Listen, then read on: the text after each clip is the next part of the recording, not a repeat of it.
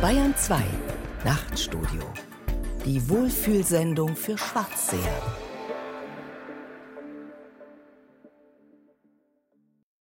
Bedenke wohl die erste Zeile. Man hat mir gesagt, mach was über den Faust. Hier stock ich schon. Wer hilft ihm weiter fort? Ich kann das Wort so hoch unmöglich schätzen. Über den Fausten ist alles gesagt. Nur weiß das keiner mehr, wenn ich vom Geiste recht erleuchtet bin. Im Anfang war der Sinn. Und der Sinn eines jeden Mediums ist nur ein anderes. Deshalb sind wir das Radio und machen jetzt etwas über den Faust. Auf einmal sehe ich Rat. Ist doch selbstverständlich, offensichtlich, eh klar. Das war das Vorspiel auf dem Radio. Ich trank mich einst vor einem Irgendwas herum in einen Faust hinein. Der Faust hing in der Ecke wie eine ausgeweidete Kruzifikation verwest. Faust. Faust 2. Faustdick. Faustpfand. Faustrecht. Faustformel. Faustschlag. Faustkampf. Faustfeuerwaffe. Urfaust um 1775. Faust. Ein Fragment von Goethe. 1788. Faust. Der Tragödie erster Teil 1808. Faust. Der Tragödie zweiter Teil in fünf Akten. 1832. Und immer weiter Faust. Der Tragödie dritter Teil 1862. Drama des deutschen Ästhetikers Friedrich Theodor Fischer, zu dem dieser bekennt, Goethes Bild ist uns durch das altersschwache, unerquickliche Machwerk zweiter Teil Faust getrübt. Ich wollte dies Machwerk durch grobe, aristophanisch-zynische, doch auch hanswurstmäßig gutmütige Satire totmachen, von Goethes ursprünglich reinem, echten Dichterbild wegätzen. Ich wollte die Deutschen befreien von dem Alb, womit dieses lästige Produkt der Senilität auf ihnen liegt, an dem sie sich zergrübeln. Faust Römisch 4, 1973. Faust heißt eine deutsche Band, die im Jahre 1970 von dem Journalisten Uwe Nettelbeck gegründet wurde. In ihrem Tonstudio in Wümme lebte, dem Krautrock zugeschrieben wird und deren letzte Platte in der Urbesetzung Faust 4 hieß. Wir hören daraus den Titel Krautrock.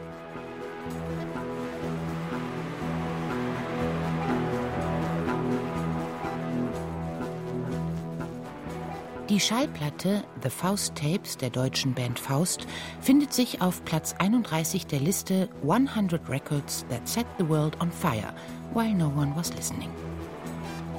Faust ist eine Figur in mehreren deutschen Dichtungen, französischen Nachdichtungen, zahllosen Opern, riesigen Tongemälden, halblustigen Verballhornungen.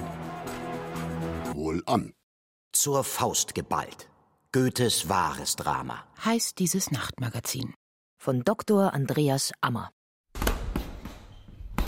Bücher über Faust fangen gerne an mit Sätzen wie Deutsche Dichtung hebt an mit einem Seufzer. Dann wird die deutsche Dichtung zitiert. Habe nun nach Philosophie, Juristerei und Medizin und leider auch Theologie durchaus studiert mit heißem Bemühen. Da stehe ich nun, ich armer Tor, und bin so klug als je zuvor. Wobei wir bei dem eigenartigen Phänomen des geflügelten Wortes wären, deren die altkluge deutsche Dichtung Faust so viele enthält wie keine andere. Was die Lektüre des Werkes manchmal so enervierend macht wie den Besuch in einer Dorfdisco, in der nur die Refrains der immer gleichen Lieder der 70er, 80er und 90er Jahre gespielt werden. Let's start the party. Der Worte sind genug gewechselt. Lasst mich auch endlich Taten sehen. Ihr naht euch wieder schwankende Gestalten? Ich bin der Geist, der stets verneint. Dass ich erkenne, was die Welt im Innersten zusammenhält. Du gleichst dem Geist, den du begreifst, nicht mir. Ein guter Mensch in seinem dunklen Drange ist sich des rechten Weges wohl bewusst. Ich bin ein Teil von jener Kraft, die stets das Böse will und stets das Gute schafft. Das ist Mephisto.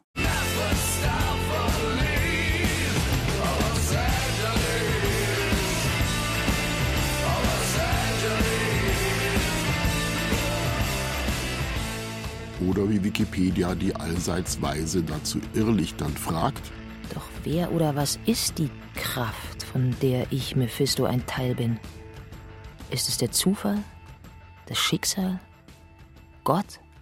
Ist Mephisto überhaupt frei, etwas zu wollen? Noch dazu etwas, was ihm stets ins Gegenteil umschlägt? Oder ist er nur ein Werkzeug, wie der Prolog es nahelegt? Aber warum sollte sich ein allmächtiger Gott eines Teufels bedienen, um über den Umweg des Bösen zum Guten zu gelangen? Kann das Gute nicht ohne das Böse existieren und umgekehrt, weil sich beides, vergleiche Strukturalismus, nur im Kontrast zueinander definieren, also voneinander abgrenzen lässt? Siehe auch Dualismus.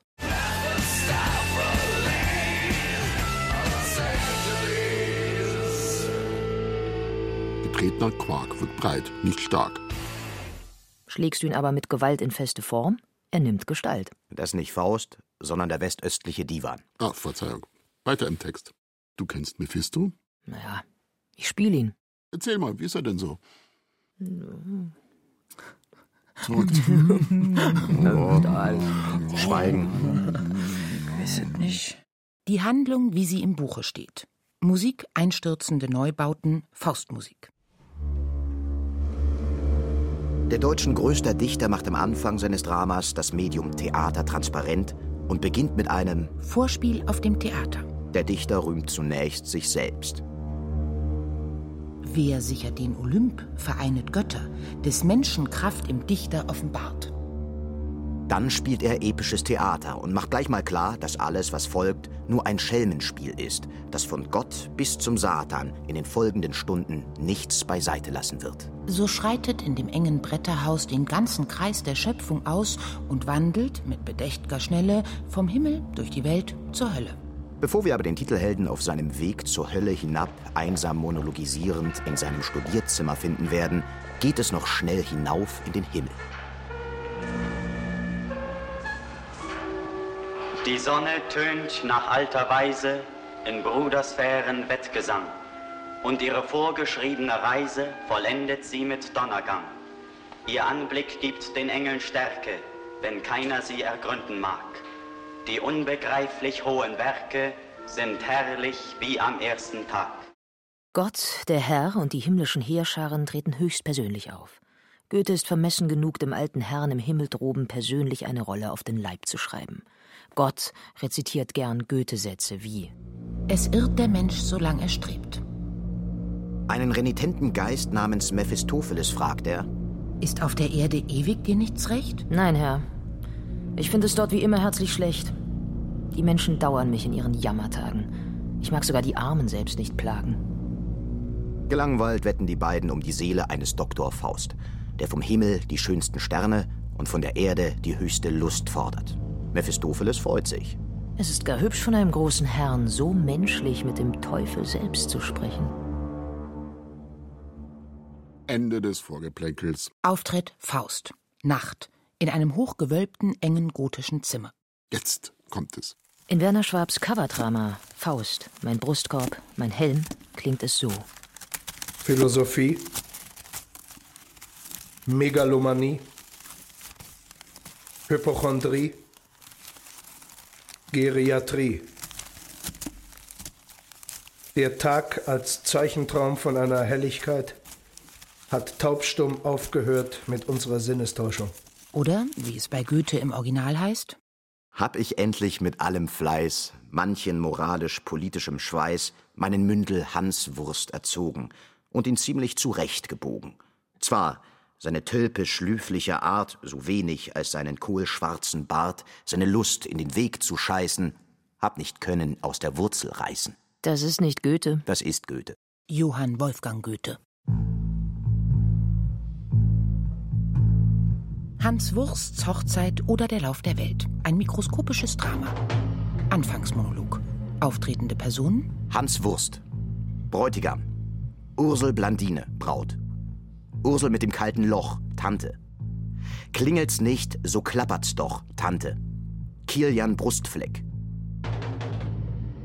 Hans Arsch von Rippach, Matz Fotz von Dresden, Reckerschgen Nichte, Schnuckfötzgen Nichte, Herr Urian, Kuppler, Meister Hämmerlein, Lochkönig.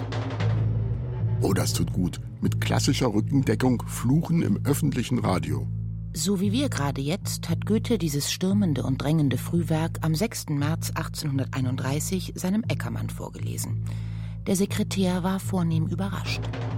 Zum Nachtisch las Goethe mir sodann einige seit 1775 sich erhaltene Fragmente von Hans Wursts Hochzeit vor. In der Tat existiert von diesem Eingangsmonolog von Hans Wursts Hochzeit, der in der gleichen Zeit wie die Delirien des Urfaust entstand, eine sorgfältige Reinschrift von Goethes Hand. Eckermann war weiter ganz keusch erregt. Die Szene war ganz im Tone des Faust geschrieben. Eine gewaltige, produktive Kraft bis zum Übermut sprach sich in jeder Zeile aus. Und ich bedauerte bloß, dass es so über alle Grenzen hinausgehe, dass selbst die Fragmente sich nicht mitteilen lassen. Figuranten: Peter Sauschwanz, Scheißmatz, Lauszippel, Grindschiepel, Rotzlöffel, Page, Gelschnabel, Page, Schwanz, Kammerdiener, Hundsfort wird extemporisiert. Dazu der brave Eckermann. Goethe las mir darauf den Zettel der im Stück spielenden Personen, die fast drei Seiten füllten und sich gegen hundert belaufen mochten. Hosenscheißer und Leckarsch, Paten der Braut. Saufaus, Vollzapf, Dr. Saft, Faulenz, Schlucker, Hungerdarm, Schlüffel, Schlingel, Flegel, Fladenkandidat, Magister Sausack Pastor Loki, Stinkwitz, Kammerjunker.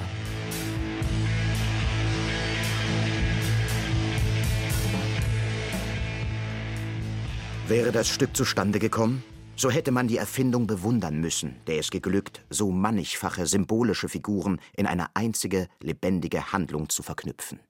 Wie es zur selben Zeit vom selben Dichter, der keine der beiden Texte veröffentlicht, im Urfaust geschieht. Ich habe dazu ja eine Theorie. Hier, liest es mal vor. Biografisch ist festzustellen, dass Goethe immer, wenn er Schreibkrisen hatte, sich zu obszönen Texten rettete, quasi als ob er sich selbst schriftlich erregen müsse. So könnte die Litanei der Schimpfnamen, die vorgestellte Hochzeitsorgie und die Travestie des Faustmonologes sozusagen das Unbewusste der Faustdichtung sein. Ihr triebhafter Untergrund, ihre Junggesellenmaschine, vielleicht sogar ihr eigentlicher Stimulus. Jedenfalls hat Goethe diese Notizen, anders als den Urfaust, den er vernichtete, bis ans Lebensende sorgsam bewahrt. Wir werden an geeigneter Stelle auf diese eigenartige künstlerische Konstruktion, die klassische Literatur durch obszöne Texte stimuliert, zurückkommen. Jetzt kommt er, endlich. Auftritt einer deutschen Lichtgestalt im dunklen gotischen Zimmer. Habe nun, ach, Philosophie, Medizin und Juristerei und leider auch die Theologie durchaus studiert mit heißer Mühe. Da stehe ich nun, ich armer Tor, und bin so klug als wie zuvor. Heiße Doktor und Professor gar und ziehe schon an die zehn Jahr herauf, herab und quer und krumm meine Schüler an der Nas herum und seh, dass wir nichts wissen können. Das will mir schier das Herz verbrennen. Ratlosigkeit allenthalben. So geht hinfort deutsche Dichtung und wird ein Exportschlager sondergleichen. Faust, der gelehrte alte Mann, wird bei Goethe vom Volk verehrt, hat aber. Ach. Er hat keine Lust mehr. Das ergibt einen schönen langen Monolog. Er beschwört mit viel spiritistischem Pling-Pling einen Geist, den er nicht begreift. Er redet mit seinem Faktotum Wagner, was ihn erst zu einem weiteren langen Monolog und dieser ihn dann fast zum Selbstmord treibt. Doch plötzlich ist Ostern. Ein Chor singt. Christ ist erstanden. Faust weint, nennt das Die Träne quillt, die Erde hat mich wieder. Er mischt sich unter das Volk, das ihm huldigt und fröhlich singt. Das ist ein Stürmen, das ist ein Leben. Mädchen und Burgen müssen sich geben. Mädchen und Burgen müssen sich geben? Was zwar kein ganz schöner Reim ist, aber rhythmisch natürlich voll okay, so spricht eben das Volk. Faust und sein Faktotum gehen weiter an Ostern spazieren, was dem Dichter Anlass für einen weiteren kleinen Monolog gibt. Mach doch mal. Ich? Ich bin Mephisto. Aber will der nicht insgeheim lieber der Faust sein, Mensch sein, es dürfen? Macht beide. Mit dem Quadflieg. Ich habe den Spaziergang für euch ein bisschen gekürzt. Vom Eise befreit sind Strom und Bäche durch des Frühlingsholden Gerade grünet Hoffnungsglück. Der alte Winter in seiner Schwäche zog sich in raue Berge zurück. Ich höre schon des Dorfs Getümmel. Hier ist des Volkes Hier ist des Volkes wahrer Himmel. Zufrieden jauchzt groß und klein. Hier bin ich Mensch. Hier darf ich sein. Hier darf ich sein. Das ist schön. Das ist wahr. Ein sprachlicher Bunsenbrenner. Damit kann man Eisblöcke schmelzen. Was dann folgt, könnte man auch tanzen. Das Ambiente ist bekannt. Studierzimmer, groß, gewölbt, in gotischem Stil. spärliche Beleuchtung. An den Wänden Bücherschränke, astrologische und alchemistische Gerätschaften, Welt- und Himmelskugel, Planetenbilder, Retorten und seltsame Gläser, anatomische Präparate, Skelette von Menschen und Tieren und sonstige Requisiten der Nekromantie. Es schlägt Mitternacht.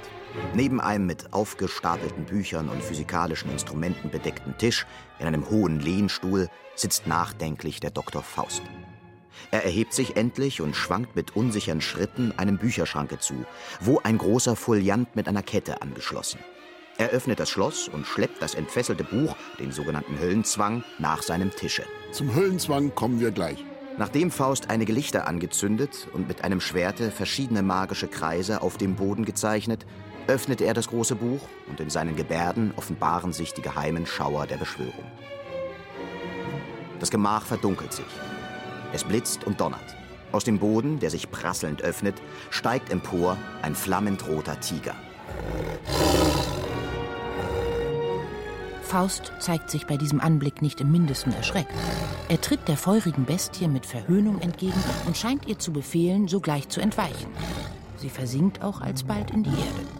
Faust erhebt sogleich mit gesteigertem Eifer seine Beschwörungen, aber diesmal schwindet plötzlich die Dunkelheit. Das Zimmer erhellt sich mit unzähligen Lichtern, statt des Donnerwetters ertönt die lieblichste Tanzmusik und aus dem geöffneten Boden, wie aus einem Blumenkorb, steigt hervor eine Balletttänzerin, gekleidet im gewöhnlichen Gase- und Trikotkostüme und umhergaukelnd in den banalsten Pirouetten.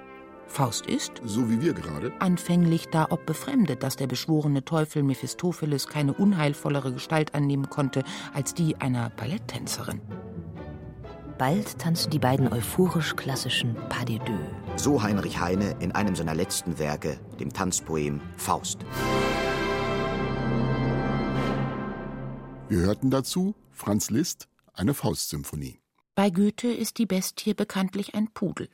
Den beschwört der Faust mit seinen nekromantischen Kräften. Wie dies zu geschehen hatte, hätte Goethe den Büchern entnehmen können, die den historischen Dr. Faust aus dem 16. Jahrhundert beschrieben.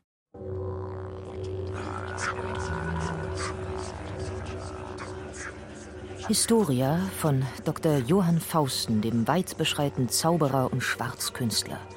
Wie er sich gegen den Teufel auf eine benannte Zeit verschrieben was er hier zwischen für seltsame Abenteuer gesehen, selbst angerichtet und getrieben, bis er endlich seinen wohlverdienten Lohn empfangen. Schon dieses erste Faustbuch von 1587 ist eine Ansammlung von Sagen und gespenstischen Geschichten über eine zweifelhafte Gestalt. Wie bei vielen mystischen Gestalten gibt es ein historisches Vorbild, das aber arg im Dunkeln liegt. Faust könnte ein gewisser Magister Georgius Sabellicus Faustus Junior sein, von dem eine Visitenkarte aus dem Jahr 1506 existiert. Das Städtchen Knittlingen bei Pforzheim behauptet gern, sowie Helmstadt bei Heidelberg und einige andere Kleinstädte, das Geburtshaus des Magiers vorzeigen zu können. Ein Dr. Johann oder auch Georg Faust soll hier um 1480 geboren sein. Er sei 1506 mit Zauberkunststücken aufgetreten, wurde Schulmeister in Kreuznach, Erfurt, Ingolstadt und Nürnberg. In Erfurt traf er einen gewissen Mutianus Rufus, der über ihn berichtete. Vor acht Tagen kam ein Chiromant nach Erfurt, namens Georgius Faustus Helmiteus Heidelbergensis, ein bloßer Prahler und Narr. Seine Kunst, wie die aller Wahrsager, ist eitel, und eine solche Physiognomie ist leichter als eine Wasserspinne. Die Dummen sind voller Bewunderung. Ein deutscher Held.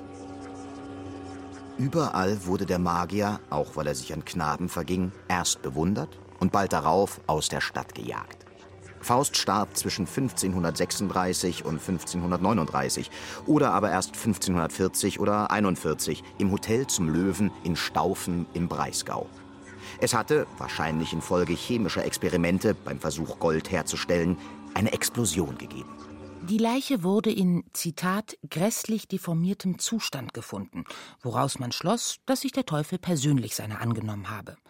Eine Gedenktafel am Gasthaus vermeldet, Anno 1539 ist im Leuen zu Staufen Dr. Faustus, so ein wunderbarlicher Nikromanta gewesen, elendiglich gestorben, und es geht die Sage der obersten Teufel einer, der Mephistopheles, den er in seinen Lebzeiten nur seinen Schwager genannt, habe ihn, nachdem der Pakt von 24 Jahren abgelaufen, das Genick abgebrochen und seine arme Seele der ewigen Verdammnis überantwortet.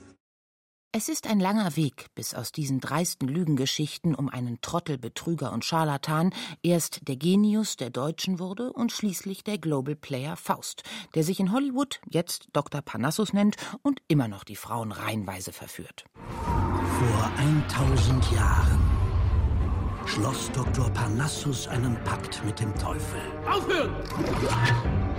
Du hältst wahrscheinlich nicht viel von Wetten, oder? Und wurde somit unsterblich.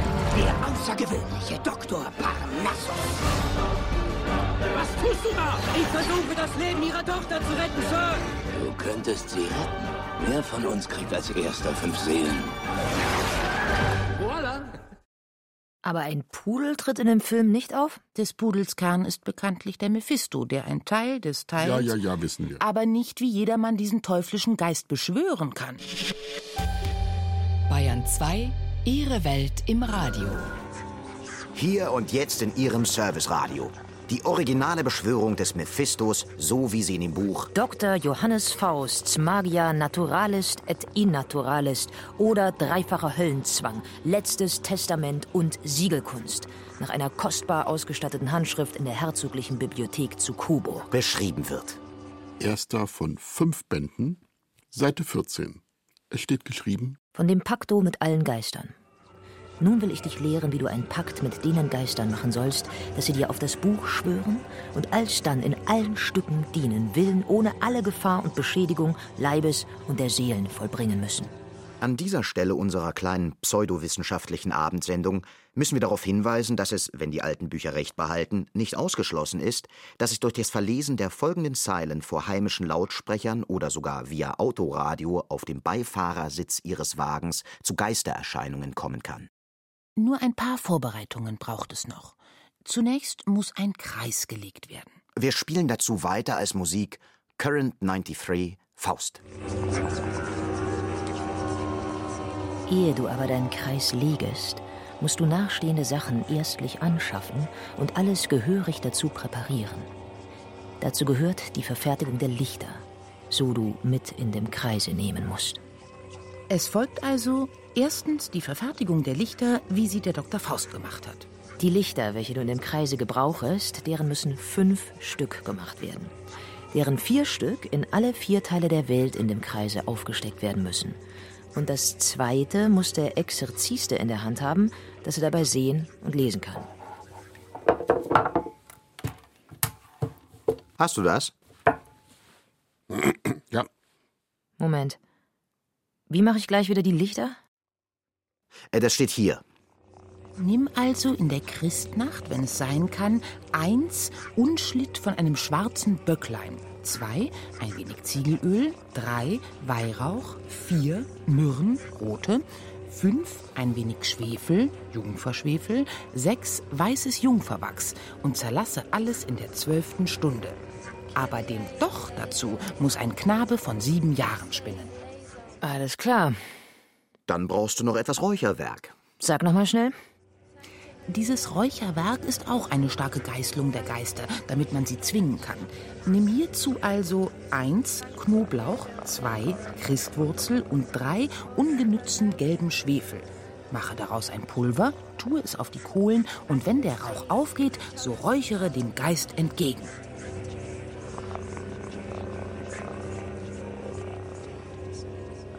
Bis jetzt ist noch nichts passiert.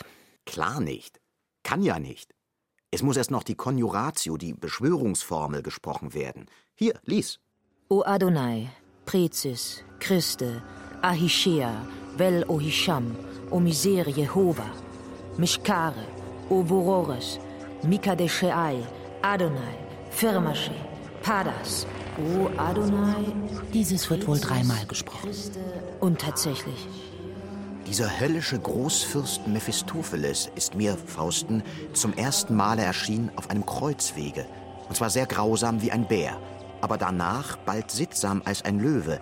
Aber durch vieles Anhalten meiner Konjuration brachte ich ihn zustande, dass er mir versprach, auf meine Studierstube zu kommen. und er kam mir wie ein alter grauer Mann. Dieser Geist machte gleich einen Pakt mit mir auf 24 Jahre und versprach, mich geschwinde an einen Ort zu bringen, als ich gedächte. Auch sollte ich von ihm lernen alle heimlichen Künste der Nigramantia. Auch wollte er mir die Magiam recht lernen. So, so, auf einem Kreuzwege ist er erschienen. Damals schon. Ich ging zur Straßenkreuzung und fiel auf die Knie. Ich ging zur Straßenkreuzung und fiel auf die Knie. Robert Johnson kam 1936 da vorbei.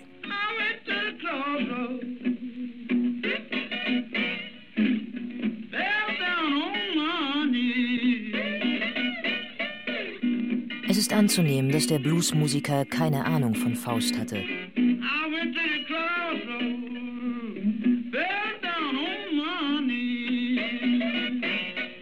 Als er an einer Straßenkreuzung seine Seele dem Teufel verkaufte, um dafür die göttliche Gabe des Bluesgitarrenspielens zu erlangen, um dann auf diese Weise davon zu künden. Heute früh am Morgen klopfst du an meine Tür. Heute früh am Morgen klopfst du an meine Tür. Huh! Hallo Satan. Early this morning, when you knocked upon my door.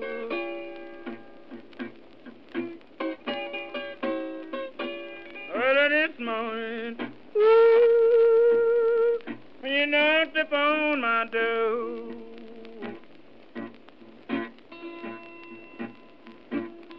And I said, hello,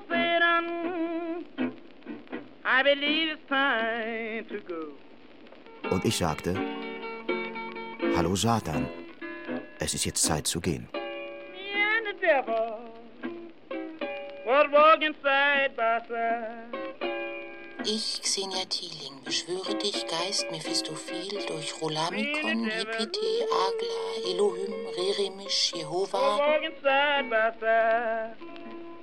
Ich, Katja Bögle, beschwöre dich, Mephistophel, durch Chore Ipse, Loisant et Dortam, Olaimi, Akom, Coelum, Kriabitet, Samsas, Restas, Kia, O Adonai, O Jehova, Prasa Deus und bei denen himmlischen Heerscharen, dass du mir augenblicklich erscheinest vor meinem Zirkul und gibest mir Rede und Antwort in deutscher Sprache. Komm, komm, Amen. Wie die meisten Musiker, die ihre Seele dem Teufel verschrieben haben, starb Robert Johnson mit 27 Jahren. Der Unterschied zwischen dem Bluesmusiker Johnson, dem ebenfalls des Teufels Pakt verdächtigen Geigers Paganini und dem deutschen Magier Faust besteht darin, dass erstere nicht ihre Seele verkauften, um in den Besitz besonderer Mädelsmächte oder Genüsse zu kommen. Die Musiker wünschen sich nicht, eine minderjährige Jungfrau zu schwängern, auf dass diese sich ob der Schande selbst richten musste, sondern sie ging hinunter zur Straßenkreuzung und gaben dort ihr Seelenheil preis, um fortan die Kunst zu beherrschen, den Blues oder die Geige spielen zu können. Studierzimmer. Faust mit dem Pudel hereintretend. Ich fasse zusammen. Das, was wir gerade hier beschworen haben und hier in unserem Aufnahmestudio neben uns erschien, das ist ein Mephisto? Ja, richtig. Hallo, Mephisto. Hallo, Sprecher. Kannst du dich noch erinnern, wie du dem Faust erschienen bist? Das war als Pudel. Und eine lange Geschichte. Und damit endlich zurück zu Goethes Faust. Des Pudels Kern. Faust hat auf seinem Osterspaziergang einen Pudel aufgegabelt. Regieanweisung, Studierzimmer, Faust mit dem Pudel hereintretend. Äh, ich bell hier mal wie ein Pudel. Ruff, ruff, ruff, ruff, ruff. Wie lange soll das hier noch so weitergehen? Bis der Pudel als Teufel sich enttarnt. Wohlan, so sei's. Der Nebel fällt, der Pudel bellt. Faust beschwört den Mephisto. Mephistopheles is just beneath and is reaching up to grab me.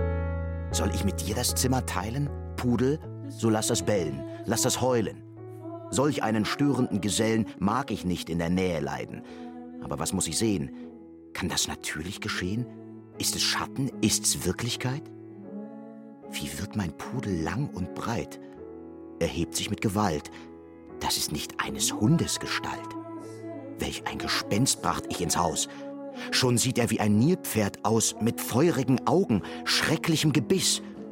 Oh, du bist mir gewiss. Salamander soll glühen, Undene sich winden, Silphe verschwinden, Kobold sich mühen. Dann ist es endlich soweit. Die für mein Auftreten zuständige Regieanweisung lautet: Mephistopheles tritt, indem der Nebel fällt, gekleidet wie ein fahrender Scholastikus hinter dem Ofen hervor. Voila, da bin ich. Der Nebel fällt. Apropos Frank Zappa, der fahrende Musikant, den wir eben gehört haben. Obwohl dieser wohl weder als Bluesmusiker zu den Crossroads gepilgert ist, noch als der magischen Künste verdächtig gilt, ist er doch ein energischer Teufelsbündler. Achtung, die folgenden Zeilen können anstößiges Material enthalten. Es war die schwärzeste Nacht. Kein Mond war zu sehen. Weißt du, die Sterne scheinen nicht, weil der Himmel zu eng ist. Ich hörte den gruseligen Wind, ich sah hässliche Bäume, da heulte ein Werwolf. It was the blackest night, there was no moon in sight. You know the stars ain't shining cause the sky's too tight. I heard the scary wind, I seen some ugly trees. There was a werewolf walking along the side of me. Frank fährt auf dem Motorrad durch die Nacht. Auf dem Sozius seine vollbusige Freundin Chrissy, die ihm das Bier reichen soll, an dem sie gerade herumnuckelt. Doch plötzlich ist Chrissy verschwunden. Und mit ihr das Bier. Wo sind die Titten, die ich so mag? Und wo ist mein verdammtes Bier? Where's those titties I like so well? And my goddamn beer is what I started to yell. Then I heard this noise like a crunch twig. Then up jumped the devil. Offenbar hat der Teufel Franks vollbusige Chrissy verschlungen und mit ihr das Bier. Um beide zurückzuerlangen, ist Frank im sich anschließenden Dialog mit dem Teufel bereit, den vorbereiteten Kontrakt mit dem Teufel abzuschließen. Denn er braucht ein Bier und ein paar Titten zum Fummeln. Well, I want my Chrissy, and I want my beer, so you just barf it back up. Now, devil, do you hear? Blow it out your ass, motorcycle man! I mean, I am the devil, do you understand? Just what will you give me for your titties and beer? I suppose you noticed this little contract here. You're goddamn right, you son of a whore. Don't call me That's that. about the only reason I learned writing for.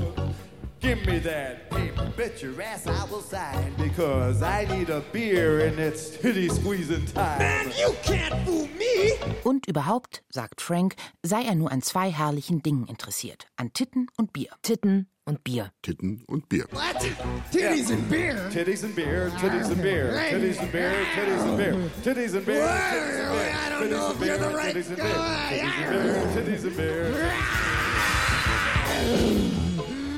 Goethe war da etwas anders aufgestellt. Statt Titten und Bier sind ihm die beiden letzten Dinge: das glänzende Gold und der weibliche Schoß. Euch gibt es zwei Dinge so herrlich und groß. Das glänzende Gold und der weibliche Schoß. Das eine verschaffet, das andere verschlingt. Drum glücklich, wer beide zusammen erringt. Das steht nicht im Faust. Sollte es aber. Zumindest hat es Goethe als Monolog des Satans in seine Walpurgisnacht hineingedichtet. Nur hat er sich, anders als Frank Zappa, nicht getraut, so etwas auch zu veröffentlichen. In Goethes Umfeld waren die obszönen Szenen seiner Walpurgisnacht durchaus bekannt.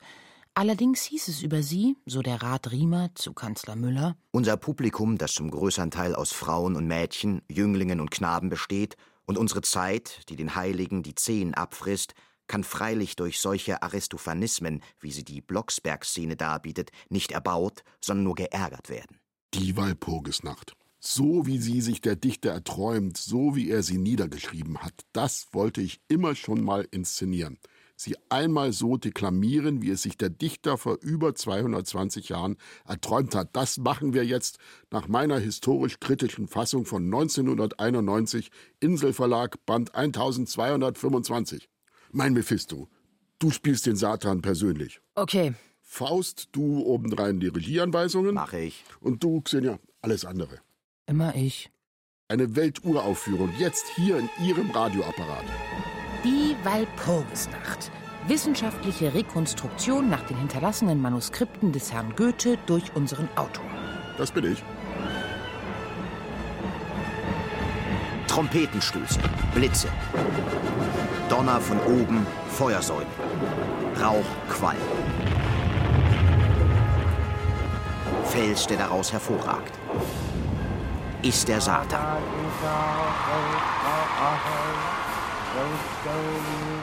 Großes Volk umher. Stimme aus der Menge. Siehst du, er kommt den Berg hinauf. Von weitem steht des Volkes Hauf. Es segnen, staunen sich die Frommen. Gewiss, er wird als Sieger kommen. Gipfel, Nacht, Feuer, Koloss. Nächste Umgebung, Massen. Grob, Satan spricht. Die Böcke zur Rechten. Die Ziegen zur Linken. Die Ziegen, sie riechen. Die Böcke, sie stinken. Und wenn auch die Böcke noch stinkiger wären, so kann doch die Ziege des Bocks nicht entbehren. Aufs Angesicht nieder, verehret den Herrn. Er lehre die Völker und lehret sie gern. Vernehmet die Worte, er zeigt euch die Spur des ewigen Lebens, der tiefsten Natur. Darauf der Satan. Euch gibt es zwei Dinge so herrlich und groß. Das glänzende Gold und der weibliche Schoß. Der eine verschafft, das andere verschlingt. Drum glücklich, wer beide zusammen erringt. Was sagte der Herr denn? Entfernt von dem Orte vernahm ich nicht deutlich die köstlichen Worte.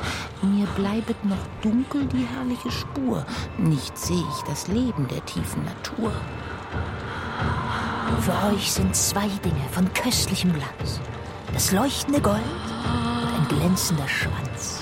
Drum wisst euch, ihr Weiber, am Gold zu ergötzen und mehr als das Gold noch die Schwänze zu schätzen. Aufs Angesicht nieder am heiligen Ort, o glücklich, wer nah steht und höret das Wort. Ich stehe von ferne und stutze die Ohren, doch hab ich schon manche der Worte verloren. Wer sagt es mir deutlich? Wer zeigt mir die Spur des ewigen Lebens, der tiefsten Natur? Darauf Mephisto zu einem jungen Mädchen. Was weinst du? Artger kleiner Schatz. Die Tränen sind dir nicht am Platz. Du wirst in dem Gedräng wohl gar zu arg gestoßen. Ach nein, der Herr dort spricht sogar kurios von Gold und Schwanz, von Gold und Schoß und alles freut sich, wie es scheint. Doch das verstehen wohl nur die Großen? Mein liebes Kind, nur nicht geweint. Denn willst du wissen, was der Teufel meint, so greife nur dem Nachbar in die Hosen.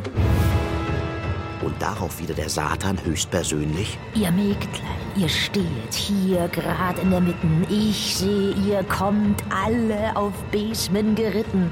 Seid reinlich bei Tage und säuisch bei Nacht. So habt ihr's auf Erden am weitsten gebracht. Worauf der Zeremonienmeister einen aus der Menge zur Audienz herbeiwinkt, der dem Satan die Klauen küssen will, was dem Zeremonienmeister aber nicht genügt. Er befiehlt, beliebt dem Herrn den Hinternteil zu küssen. Darüber bin ich unverwornt. Ich küsse hinten oder vorn, scheint oben deine Nase doch durch alle Welten vorzudringen. So sehe ich unten hier ein Loch, das Universum zu verschlingen. Was duftet aus dem kolossalen Mund, so wohl kann's nicht im Paradiese riechen. Und dieser wohlgebaute Schlund erregt den Wunsch hineinzukriechen. Was soll ich mehr? Satan ist hocherfreut ob dieser Huldigung. Vasall, du bist erprobt. Hierdurch beleih ich dich mit Millionen Seelen. Und wer des Teufels Arsch so gut wie du gelobt, dem soll es nie an Schmeichelphrasen fehlen.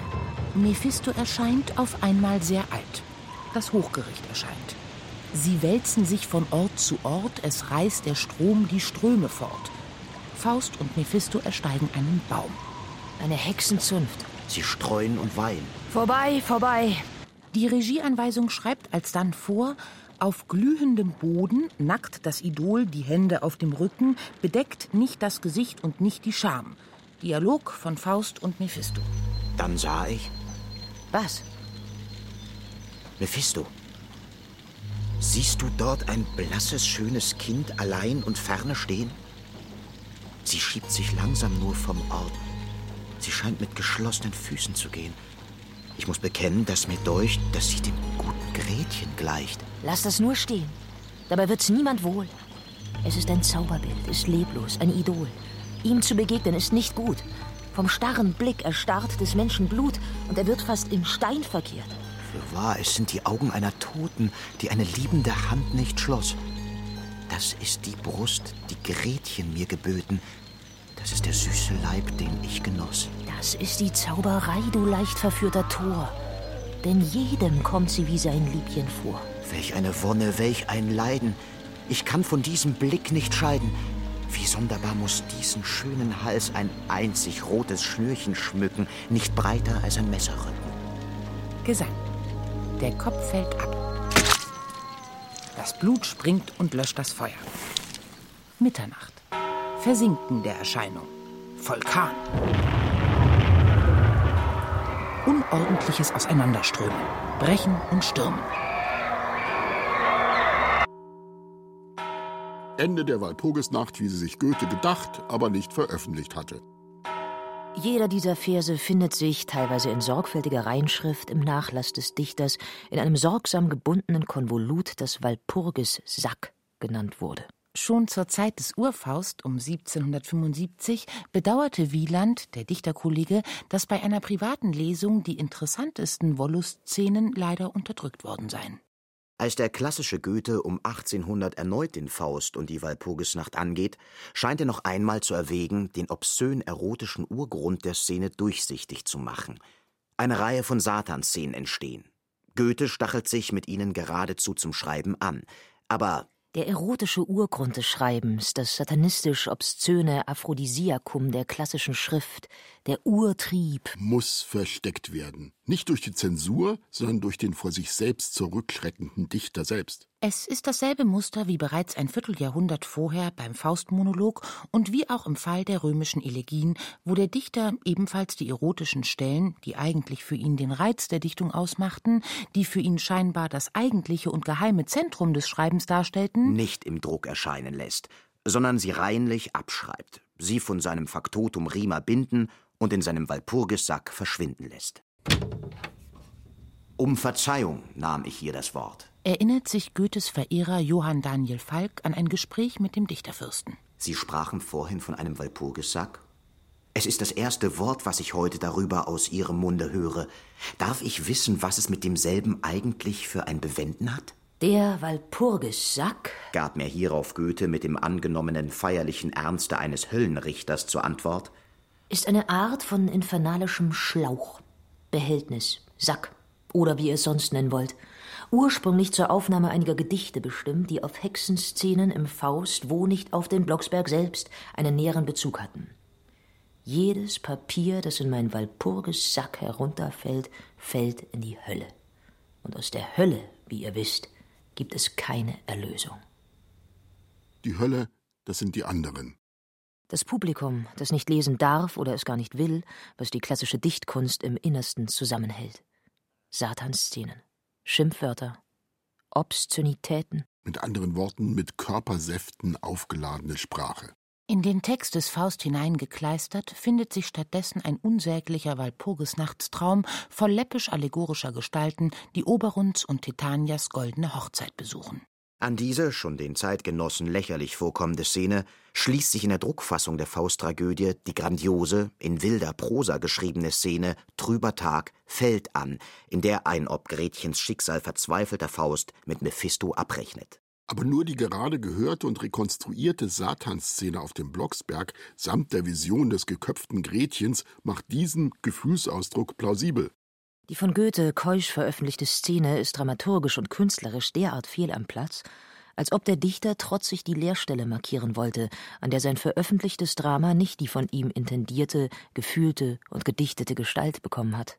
Als Paralipomenon 50 wurden die Walpurgisnachtverse über anderthalb Jahrhunderte lang, wenn überhaupt, dann nur in Fußnoten, Anmerkungen oder ungelesenen Nachtragsbänden zu teuren Gesamtausgaben versteckt. Von Goethes Hand findet sich im Nachlass ein 32-seitiges gebundenes Heft, das in sorgfältig ausgeführter Form die Satansaudienz, den Hexenchor und die Hochgerichtserscheinung Gretchens, eine mit Bleistift geschriebene Szenenfolge sowie einige weitere Handlungsfetzen enthält.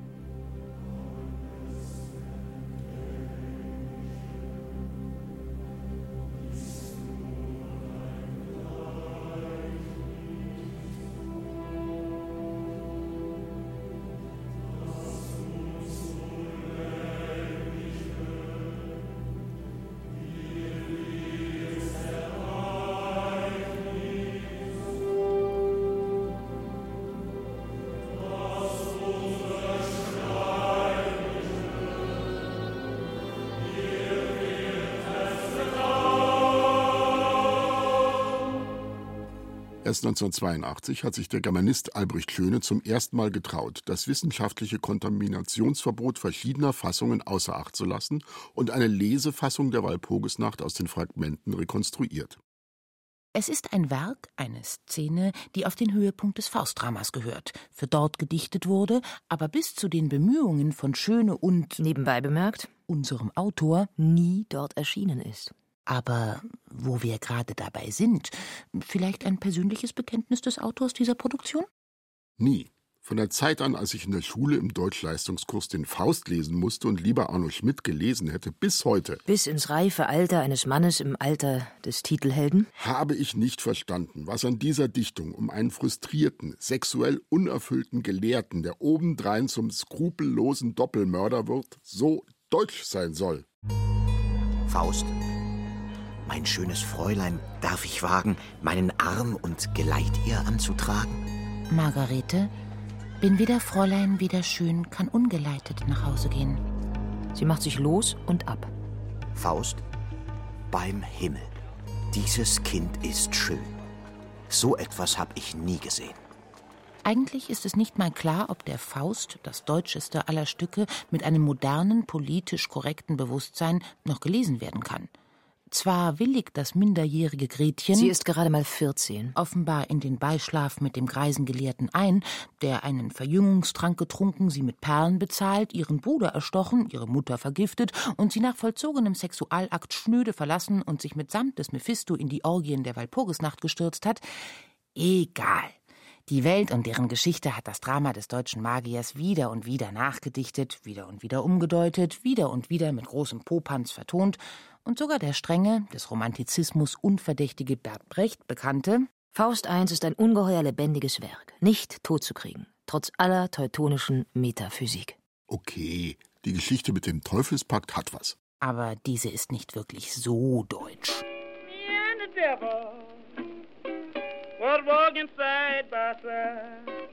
Ein Großteil des menschheitsweiten Erfolges von Goethes Faustdichtung beruht wohl auf dem Mystery-Thriller-reifen Kampf zwischen irdischen Gelüsten, himmlischen Gewalten und höllischen Verführungen. Künstlerisch hat dieser Kampf in den Jahrhunderten, die sich an Goethes Dichtung abgearbeitet haben, durchaus das eine oder andere schöne Ergebnis erbracht. Hector Berlioz, La Damnation de Faust. Auf schwirrenden Streichern reiten Mephisto und Faust der Hölle entgegen.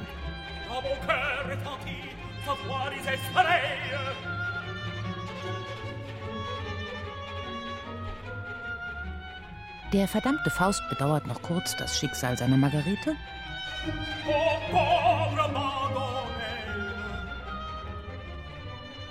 Aber über dem höllischen Rhythmus erhebt sich ein engelsgleicher Chor.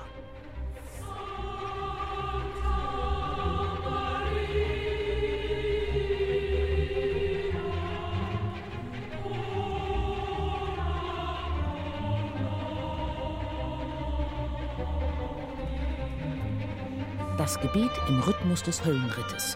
Selten griff die Kunst weiter aus.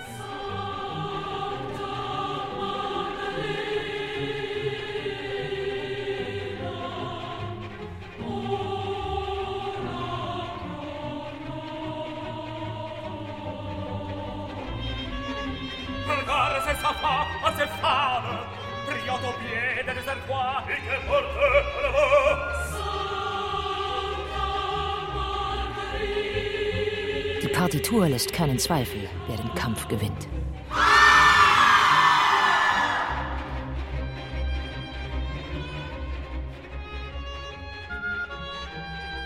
Es geht in den Abgrund hinab.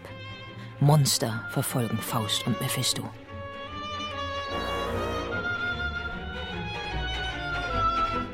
Mephisto fragt Faust, ob er umkehren möchte. Aber wie die ganze Welt weiß, nimmt das Drama der Deutschen kein gutes Ende.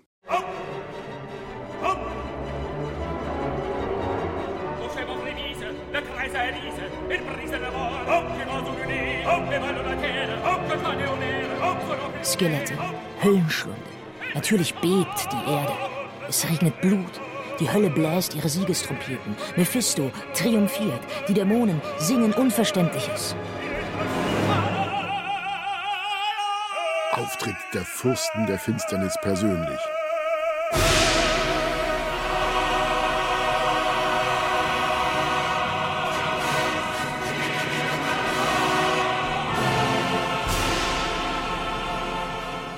Mephisto versichert ihnen, Fausts Vertrag in der Tasche zu haben.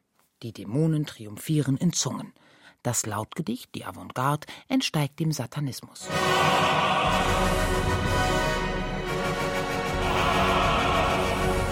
Hass, Hass, Tradion Marexil, Virtrudingse, Burudixe, Fori mi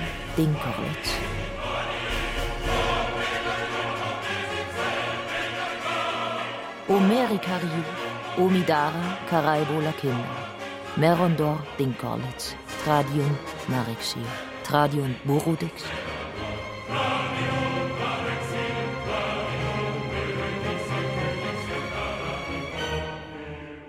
Trudingsee, Karaibo. Vire om Miviksee, Merondor. Miet Aisko, Merondor, Miet Aisko.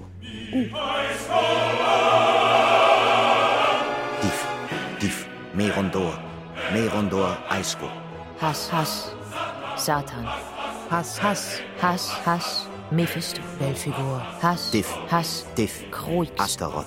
Hass, Diff, Diff, Hass. Belzebut. Irimiru, Belfegor, Astaroth, Reik, Irkimur. Mephisto. Mehr ist dazu eigentlich nicht zu sagen.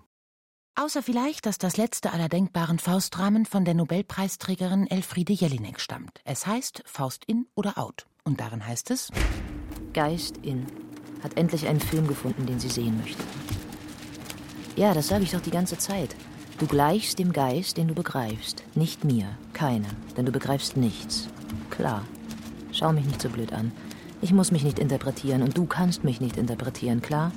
Als Geist muss ich mich nicht deuten, denn als Geist bin ich schon bedeutend genug. Ich bin unfassbar. Ich genüge mir. Gott habe ich nicht genügt, aber mir genüge ich. Klar. Alle können mich deuten, ich selbst muss das aber nicht. Jeder ist nur auf seinem eigenen Boden fassbar. Ich aber muss nichts fassen. Klar. Bemühen Sie sich nicht. Das können Sie aufgeben, denn alles bleibt im Unverständlichen. Und niemals wird das Unverständliche durch Erklären verstanden werden können. Das ist doch wohl klar und eindeutig unverständlich, oder?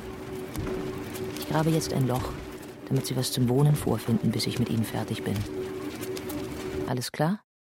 Danke, Elfriede. Spricht Mephistopheles, Vers 1806. Du bist am Ende, was du bist. Abspann. Zur Faust geballt. Goethes wahres Drama. Vom Dr. Philologicus Andreas Ammer. Die mit Körpersäften aufgeladene Sprache deklamierten Katja Birkle, Franz Petzold und Xenia Thieling. Das Zauberwerk der Technik bediente Fabian Zweck. Die kontaminierende Regie, der Autor. Der Hans Wurst der Redaktion, Martin Zein. Eine Produktion des Teuflischen Nachtstudios im Bayerischen Rundfunk 2018.